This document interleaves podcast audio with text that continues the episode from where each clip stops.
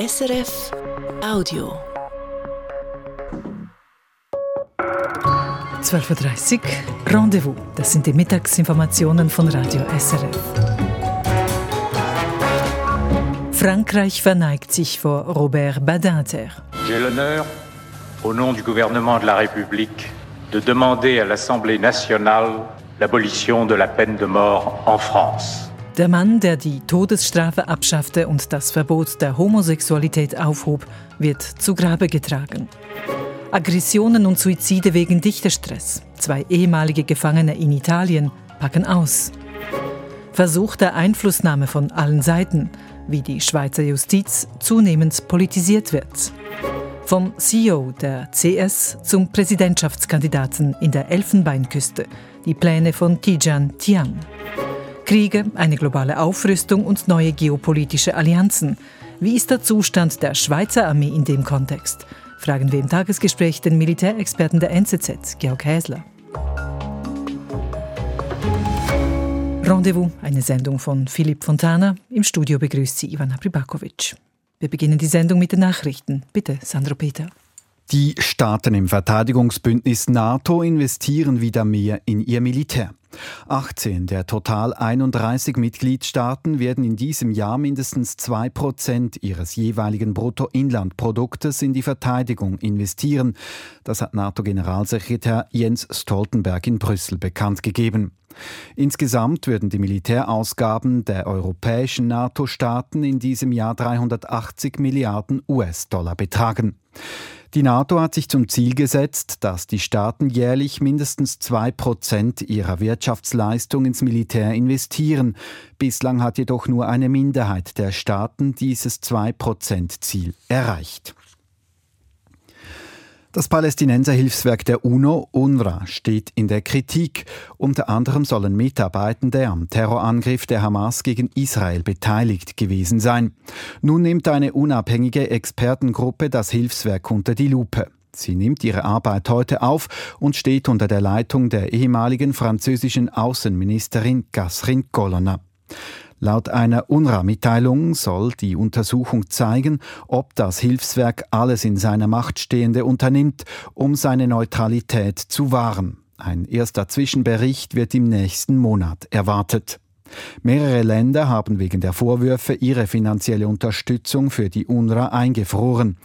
Gleichzeitig zur externen Untersuchung läuft auch eine interne durch die UNO selbst.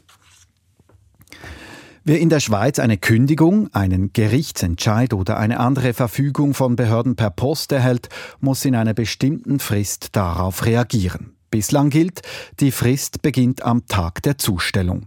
Das möchte der Bundesrat ändern. Die Frist soll künftig erst ab dem darauf folgenden Werktag gelten. Denn mit der Versandmethode A-Post Plus werden die Briefe auch am Samstag nachverfolgbar zugestellt. Die Empfängerin oder der Empfänger muss aber nicht bestätigen, den Brief erhalten zu haben.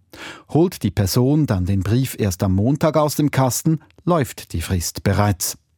Die Vereinheitlichung der Fristen verlangte das Parlament. Interessierte Kreise können sich in der Vernehmlassung nun zum Thema äußern. Der Bund erachtet das Jahrestreffen des WEF in Davos als wertvolle Plattform für die Schweiz. Entsprechend will sich die Landesregierung auch künftig an den Kosten für die Sicherheitsvorkehrungen beteiligen, und zwar mit maximal zweieinhalb Millionen Franken und dem Einsatz von höchstens 5000 Armeeangehörigen. Der Bundesrat antwortet damit auf ein Gesuch des Kantons Graubünden. In diesem hat Graubünden den Bund um Unterstützung gebeten für die WEF-Jahrestreffen von 2025 bis 2027. Das Parlament muss den Einsatz der Armeeangehörigen und den finanziellen Beitrag genehmigen. Es wird dies wohl in der Sommer- und der Herbstsession tun. Die Schweizerische Rettungsflugwacht, die Rega, hatte im letzten Jahr viel zu tun. Knapp 21.000 Einsätze habe sie insgesamt organisiert, schreibt die Rega. Im Schnitt habe die Rega jeden Tag 37 Menschen geholfen, heißt es weiter. Ihre Helikopter und Flugzeuge seien im letzten Jahr fast so häufig in der Luft gewesen wie im Rekordjahr 2022. Den leichten Rückgang begründet die Rega mit natürlichen Schwankungen. Diese gäbe es wegen den Wetterbedingungen und dem Freizeitverhalten der Menschen in der Schweiz. In Basel könnte sich die asiatische Tigermücke in diesem Jahr großflächig ausbreiten. Das erwartet der Kanton Basel-Stadt. Bereits im vergangenen Jahr sei die Tigermücke in etwa 70 Prozent des städtischen Raums aufgetaucht. Vor allem in Freizeitgärten sei ihre Anzahl gestiegen. Deshalb rechnen die Basler Gesundheitsbehörden auch in diesem Jahr mit einer weiteren Ausbreitung. Die Tigermücke ist eine potenzielle Überträgerin von Krankheiten wie dem Dengue-Fieber. Der Blick aufs Wetter. Am Nachmittag ist es im Norden teils sonnig, teils bewölkt. Im Süden ist es oft sonnig. Morgen geht es trotz Wolkenfeldern zeitweise sonnig weiter. Es wird wild mit bis zu 13 Grad. 12.36 Uhr, Sie hören Rendezvous. Frankreich erweist diesen Mittag Robert Badinter die letzte Ehre. Badinter hatte Frankreich in den 1980er und 90er Jahren entscheidend geprägt. Als Justizminister hat er die Todesstrafe und den Straftatbestand der Homosexualität abgeschafft und war anschließend Präsident des Verfassungsrates. Bis zu seinem Tod vergangene Woche blieb Badinter eine wichtige Stimme in der Öffentlichkeit. Uns zugeschaltet ist nun Daniel Voll in Paris. Die Trauerfeier hat begonnen. Wie hat Präsident Macron den Verstorbenen gewürdigt? Präsident Macron hat mit einer, in seiner Rede mit einer Schlüsselszene im Re Leben von Robert Badinter begonnen. Er hat die Hinrichtung eines seiner Klienten geschildert, den Robert Badinter als Anwalt vor Gericht verteidigt hatte. Präsident Macron hat den Verstorbenen als großen Humanisten und Moralisten gewürdigt, der ein, sein Leben dem Kampf oder der sein eigenes Leben im Kampf für das Leben gewidmet habe. Versammelt hat sich fast alles, was Rang und Namen hat, sowie tausende Pariserinnen und Pariser auf der Place Vendôme. Warum findet eigentlich diese Trauerfeier nicht bei Les Invalides statt, sondern auf der Place Vendôme? Was ist die, da die Symbolik dahinter? Das ist ein starkes Symbol, weil Robert Badinter eigentlich den die französische Justiz seit Beginn der Fünften Republik schlechthin vermittelt. An der Place Vendôme ist der Sitz des Justizministeriums. Hier hat Robert Badinter quasi die am zweitlängsten gewirkt seit Beginn der 1960er Jahre. Er hat hier tiefe Spuren hinterlassen, nicht nur die Abschaffung der Todesstrafe, die er 1981 gegen die öffentliche Meinung durchgesetzt hat, hat. Damals waren offenbar 60 Prozent der Bevölkerung gegen die Abschaffung. Es gab wütende Proteste.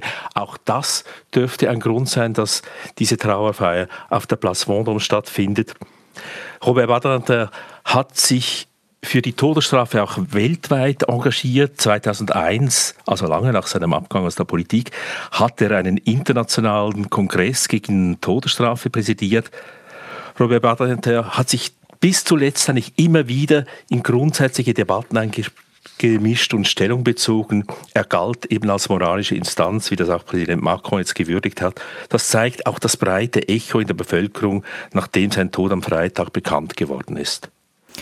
Badinters Familie wollte populistische Parteien aus dem linken und rechten Spektrum nicht dabei haben, also weder Marine Le Pens Partei noch die von Jean-Luc Mélenchon. Warum eigentlich nicht? Das hat sehr viel mit Robert Badinters politischen Überzeugungen zu tun. Im Falle des erklärten Holocaust-Leugners Jean-Marie äh, Jean Le Pen ist der Fall klar. Badinter, der aus einer Migrantenfamilie mit jüdischen Wurzeln stammte, war ein entschiedener Gegner von Jean-Marie Le Pens Partei. Die heutige Chefin, seine Tochter Marine Le Pen, hat die Partei dann zwar umbenannt und will Antisemitismus nicht mehr dulden, aber die migrationsfeindlichen Positionen ihres, ihres Vaters vertritt sie weiterhin. Darum hat Badinter offenbar auch den alten Parteinamen Front National weiterhin verwendet. Ich denke, bei Jean-Luc Mélenchon ist die Lage etwas komplizierter. Sie waren früher Parteigenossen bei den Sozialisten. Badinter hat Mélenchon seinen Populismus übel genommen, vor allem aber auch die einseitige Parteinahme für Hamas nach den Anschlägen vom 7. Oktober. Das ist ein Versuch, Stimmen zu fangen, wie er in einem Interview um die Jahreswende gesagt hat. Marine Le Pen hat die Ausladung akzeptiert. Ihre Partei ist nicht anwesend, Mélenchon aber nicht. Warum denn nicht? Ich denke, Marine Le Pen hat diesen Wunsch nicht groß kommentiert. Das entspricht genau ihrer Strategie, die sie in den knapp, letzten knapp zwei Jahren verfolgt hat. Die bei Jean-Luc Mélenchon ist die Lage etwas anders. Für ihn ist diese Ausladung ein Affront. Sie spiegelt denn auch die, quasi die Spaltung im linken Lager Frankreichs, die sich über die Haltung Mélenchons abzeichnet. Hier wird also ein großer Mann gewürdigt. Sie haben es aufgezeigt. Ein Teil des politischen Spektrums wird ausgeschlossen. Hier sieht man wieder diese Tendenz, in Frankreich so vieles zu politisieren. Wie beurteilen Sie dieses Phänomen? Ich denke, das ist genau der Spiegel dieser Situation, dass man eben in Frankreich über quasi die Situation derart polarisiert ist im Moment, dass ein Gespräch zwischen den beiden Lagern kaum mehr möglich ist. Das sieht man auch in der ganzen politischen Diskussion. Das spiegelt sich auch hier bei dieser Trauerfeier. Danke für diese Einschätzung und Informationen, Daniel Voll in Paris. Es herrschen haarsträubende Zustände in Italiens Gefängnissen. Jeden zweiten oder dritten Tag nimmt sich ein Insasse das Leben. Allein in diesem Jahr, also in nur sechs Wochen, nahmen sich 17 Gefangene das Leben. Ein Grund dafür ist die Überbelegung. Es gibt 60.000 Inhaftierte, aber nur 48.000 Gefängnisplätze. Das führt zu Stress und Aggressionen. Seit Jahren verspricht jede Regierung Besserung, getan hat sich bisher wenig wie Franco Battels Bericht zeigt. Ein Café irgendwo am Stadtrand von Rom. Auf der sonnigen Terrasse hat eine etwa 50-jährige Frau Platz genommen, die nur ihren Vornamen nennt. Alessia beginnt zu erzählen. Erst vor wenigen Wochen wurde sie aus dem Gefängnis entlassen. Nun kann sie die letzten sechs Monate ihrer eineinhalbjährigen Strafe im Hausarrest absitzen. Sono in detenzione domiciliare. E come funziona? Hai delle ore libere durante la giornata che ti vengono assegnate dal magistrato e Während einiger Stunden darf sie ihre Wohnung verlassen, sonst aber muss sie den Tag zu Hause verbringen, was kontrolliert werde. Wegen eines Jahre zurückliegenden Drogendelikts war Alessia in einem Römer Frauengefängnis eingesperrt. Zur Situation dort kommt ihr nur ein Wort in den Sinn. Vergognosa. Schändlich. La situazione è, è vergognosa. Vier Frauen waren in ihrer Zelle. Ein Turmbett und zwei Einzelbetten. C'è un letto a castello e due letti singoli, però eh, già la convivenza con persone normali è difficile, figuriamoci con persone di... Schon mit normalen Personen sei schwierig, über Monate hinweg auf engstem Raum zusammenzuleben. Doch in ihrer Zelle seien zwei Drogensüchtige gewesen. Tossicodipendenti, quindi stanno proprio fuori di testa Durchgeknallt seien die gewesen. Zudem habe sie eine sexuell bedrängt. Schließlich habe man sie in eine andere Viererzelle verlegt. In ihrer Zeit im Gefängnis habe sich eine Ragazza, also eine junge Frau, erhängt und andere hätten versucht, sich umzubringen. Questa ragazza si è, si è impiccata, ma più di una ha tentato il suicidio là dentro. Alessia sagt, sie selbst habe nie daran gedacht, sich etwas anzutun, nur schon wegen ihrer Kinder, die draußen auf sie warteten. 2014 verurteilte der Europäische Gerichtshof für Menschenrechte Italien wegen seiner Missstände in den Gefängnissen. Darauf hat Italien reagiert, zum Beispiel Häftlinge vorzeitig entlassen, um Platz zu schaffen. Doch nun füllen sich Italiens Haftanstalten wieder. Dazu sagte der Präsident der Aufsichtsbehörde über Italiens Gefängnisse gegenüber Radio SRF, die Überbelegung allein führe nicht zu den hohen Suizidraten. Oft hätten Leute, die sich in der Haft das Leben nehmen, keine Familie oder sie hätten andere schwerwiegende Probleme. Marco Costantini aber sieht einen engen Zusammenhang zwischen schlechten Haftbedingungen und Suiziden. Costantini saß wegen eines Finanzdelikts 19 Jahre und drei Monate in Haft. Er sagt, in Italien hätten weder linke noch rechte Regierungen den Willen, die Verhältnisse in den Gefängnissen zu verbessern. Und er erklärt auch warum. Siccome non porta voti e nessuno interessa del carcere. Questa è la realtà. Man gewinnt keine Stimmen, man gewinnt keine Wahlen, wenn man sich für bessere Haftbedingungen einsetzt. Costantini kam schon vor etlichen Jahren aus der Haft und schrieb über seine Jahre im Gefängnis ein Buch. Heute setzt er sich mit einer Organisation für die Rechte von Gefangenen ein. Dass sich derzeit in Italien jeden zweiten oder dritten Tag ein Häftling das Leben nimmt, bezeichnet er als Skandal. Lo Stato deve cautelare le persone detenute, perché le ha in carico. Häftlinge befinden sich in der Obhut des Staates und darum müsse der Staat sie auch schützen. Wenn er in der Haft psychische Probleme hatte, habe man ihm nur Bastike, Tabletten gegeben. Einmal wollte er sich mit dem Deckel einer Konservendose die Pulsader aufschneiden. Doch dann habe er sich gesagt, was um Himmels willen tue ich? E? Costantini legte das scharfe Blech zurück. Was könnte der Staat tun, um zu verhindern, dass sich so viele Häftlinge das Leben nehmen? Costantini kommt spontan etwas in den Sinn.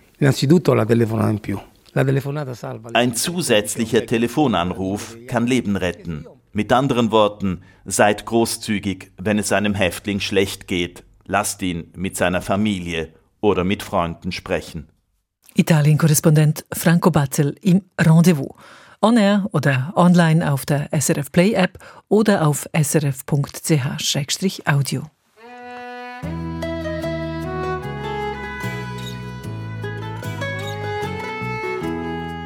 Gerichte packen Kriminelle zu sanft an, schützen oft Täter mehr als die Opfer.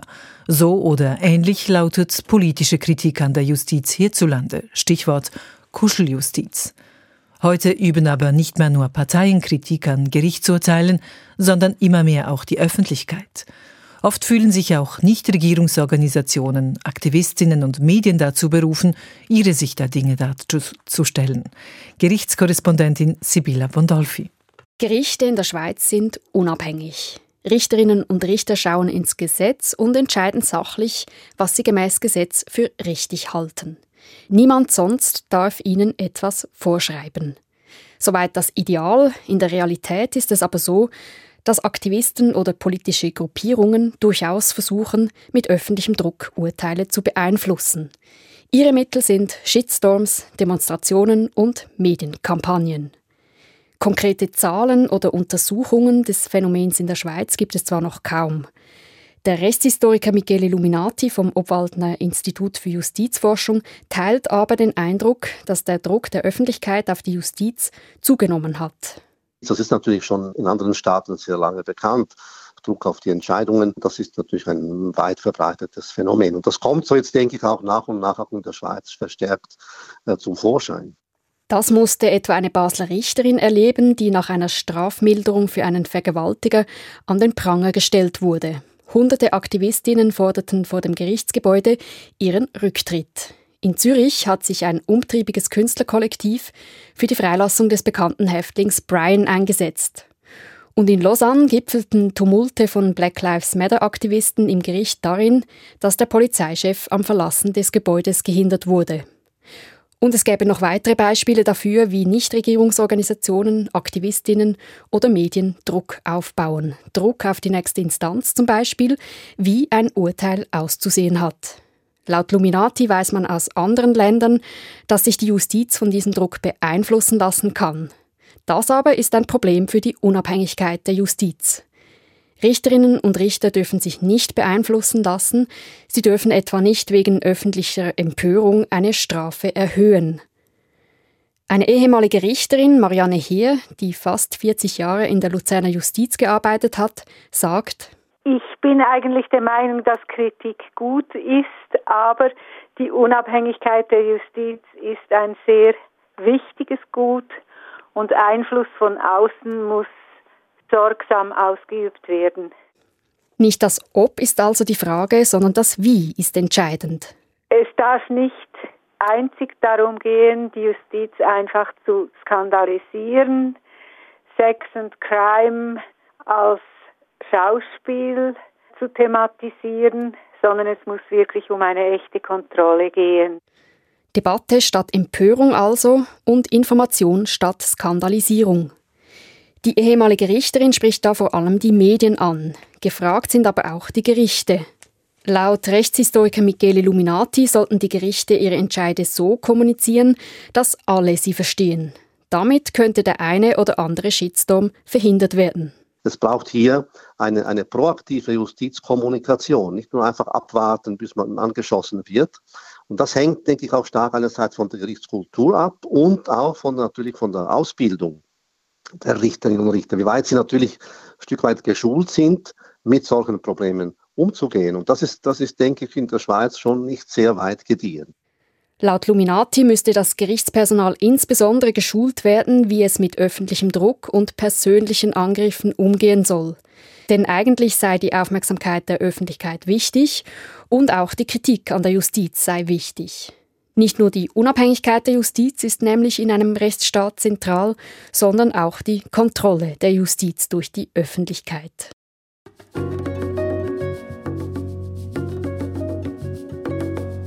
Einst war er Chef der Schweizer Großbank Credit Suisse. Bald könnte er Staatspräsident werden. Die Rede ist von Tijan Tiam. Der frühere CEO der CS arbeitet an einer Politikkarriere. Er leitet in der Elfenbeinküste eine große Partei und wird wohl bei den nächsten Präsidentschaftswahlen in einem Jahr antreten. Wie stehen Tiams Chancen? Afrika-Korrespondent Samuel Buri. Die Näherin im ärmlichen Quartier Colombie schüttelt den Kopf. Den neuen Präsidenten der Partei PDCI, den kenne sie nicht. Dijan Tiam sagt Ihnen was? Il s'appelle Dijan Tiam. Vous connaissez le nom? Non, non, je n'ai jamais entendu le nom. Si c'est pas aujourd'hui. Nein, erklärt eine Kollegin. Immerhin, die Chefin des Nähateliers hat schon mal was gehört. Bon, j'ai déjà entendu parler. Doch mehr weiß sie auch nicht vom Mann, der im Januar die Führung der lange staatstragenden Partei übernommen hat. Das sei Tiams große Schwäche, sagt Politanalyst Severin Kouame nicht weit entfernt in seinem Büro in der Wirtschaftsmetropole Abidjan. Ses faiblesses, mais je pense qu'il devra travailler là-dessus, c'est de se faire connaître et accepté par cette population. Tiam müsse bekannt werden bei der Wählerschaft. Je crois qu'il a une grosse chance, c'est d'avoir le PDCI en tant qu'appareil politique. Es ist gut für ihn, die PDCI als Partei, als politischen Arm zu haben. Doch nun muss er auch die Menschen erreichen und sie wieder für die Politik interessieren. In der Elfenbeinküste bedeutete Politik in den letzten 20 Jahren, man ist entweder vom Norden oder vom Süden. Muslim oder Christin, folgt Präsident Alassane Ouattara oder seinem Erzrivalen Laurent Gbagbo. Ein gespaltenes Land, nach zwei längeren Konflikten heute wirtschaftlich wieder aufstrebend, doch eine Versöhnung zwischen Norden und Süden fand in der Elfenbeinküste nie wirklich statt. Tichan Tiam bekannter machen will Yaukra Nguyen. Bon, moi, euh, vous savez, quand on veut faire connaître quelqu'un, il y a d'abord le premier critère, c'est l'amour. Er liebe Tiam, gesteht Nguyen in einem Café im Einkaufszentrum. Darum verbringt der 43-Jährige seit einem Jahr Stunden täglich in den sozialen Medien. Oui, voilà, ça c'est le compte au niveau de YouTube. YouTube, Twitter, TikTok mit über 25.000 Abonnenten. Le compte au niveau de TikTok, ici nous avons près de 25 000 abonnés. Der eloquente Nguyen ist überzeugt, der 61-jährige Tiam ist der beste Mann für die Elfenbeinküste. On allait assister à Wir wollen einen Wechsel in der Politik, also haben wir ein junges, frisches Gesicht gesucht, jemand, der keinen Dreck am Stecken hat. Tiam kann die Ivora zusammenbringen und hat einen Lebenslauf ohne dunkle Flecken. Das würde man in der Schweiz vielleicht anders sehen, wo Tiam bei der CS auch zweifelhafte Entscheide getroffen haben soll, wie etwa, dass zwei ehemalige Mitglieder der Geschäftsleitung von Privatdetektiven beschattet und überwacht wurden. Doch in der Elfenbeinküste bedeutet ein weißes Hemd, Tiam war nie involviert in Gewaltexzesse wie viele andere Politiker.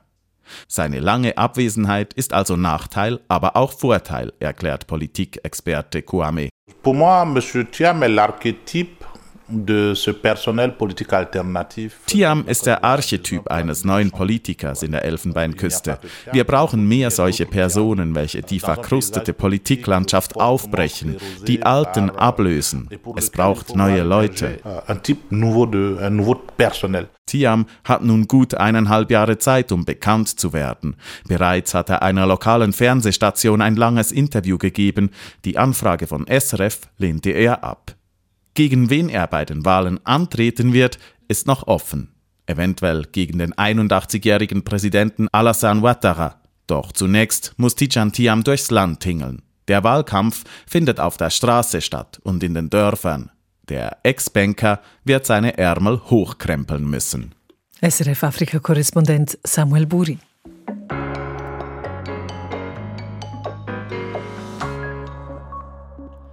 Das Wallis ist in Aufruhr, zumindest die politisch Interessierten im Kanton. Im Abstimmungskampf um die neue Kantonsverfassung gehen die Wogen hoch. Schon jetzt zeichnet sich ab, dass sich ein Graben öffnet zwischen dem deutschsprachigen Oberwallis und dem französischsprachigen Unterwallis. Der Bericht von Ruth Seeholzer und Katharina Schwab. Das Wallis ist der erste und bis anhin einzige Schweizer Kanton, der via Volksinitiative eine neue Verfassung verlangte. Das war 2018. Seither hat ein vom Volk gewählter Verfassungsrat während rund vier Jahren die neue Verfassung erarbeitet. Modern ist sie geworden, die neue Verfassung, mit Artikeln für den Umweltschutz und die Gleichberechtigung. Doch was vor Jahren mit großer Zustimmung begann, hat sich in den letzten Wochen und Monaten zu einem Kampf hochgeschaukelt. Einem Kampf zwischen progressiven Befürwortern und konservativen Gegnerinnen, aber auch zu einem Kampf für oder gegen das Oberwallis. Für die Gegnerinnen und Gegner der neuen Verfassung tut sich ein Graben auf zwischen dem Oberwallis und dem Unterwallis.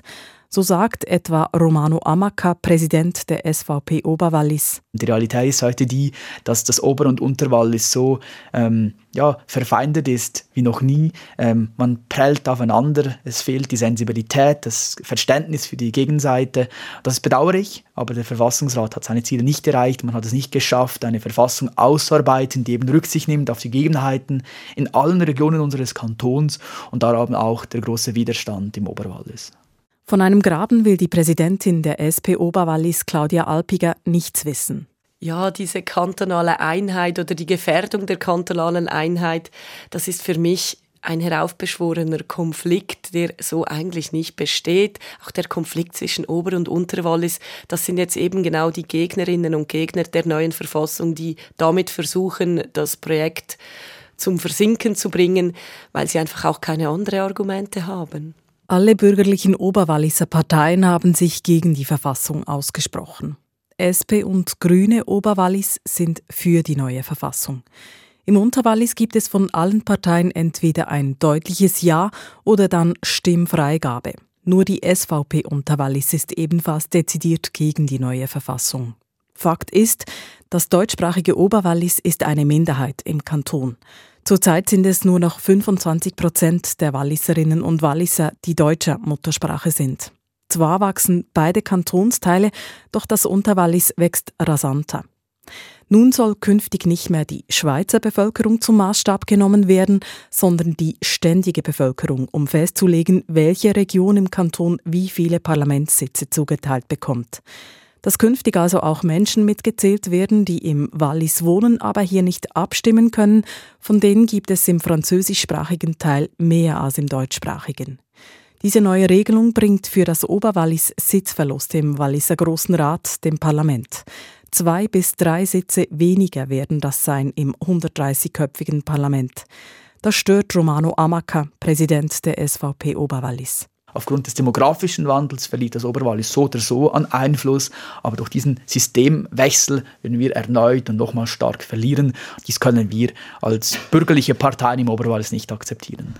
Claudia Alpiger von der SP Oberwallis nimmt diesen Nachteil in Kauf. Als Minderheit, die man bis jetzt schon im Großen Rat war, müsse man so oder so Allianzen schmieden sind wir doch ehrlich, wir haben jetzt schon eine Minderheit im Großen Rat, ob wir jetzt 33 sind oder dann nur noch 30 oder 28. Es ist immer, es ist immer schwierig und eine Aufgabe, das zu machen, aber das ist halt einfach so, wenn wir jetzt ein bisschen ein kleinerer Kantonsteil sind. Das Abstimmungsergebnis dürfte knapp ausfallen. Dass es im Oberwallis ein sehr deutliches Nein geben wird, das scheint jedoch unbestritten. So viel vom Rendezvous für heute. Am Mikrofon war Ivana Pribakovic. Das war ein Podcast von SRF.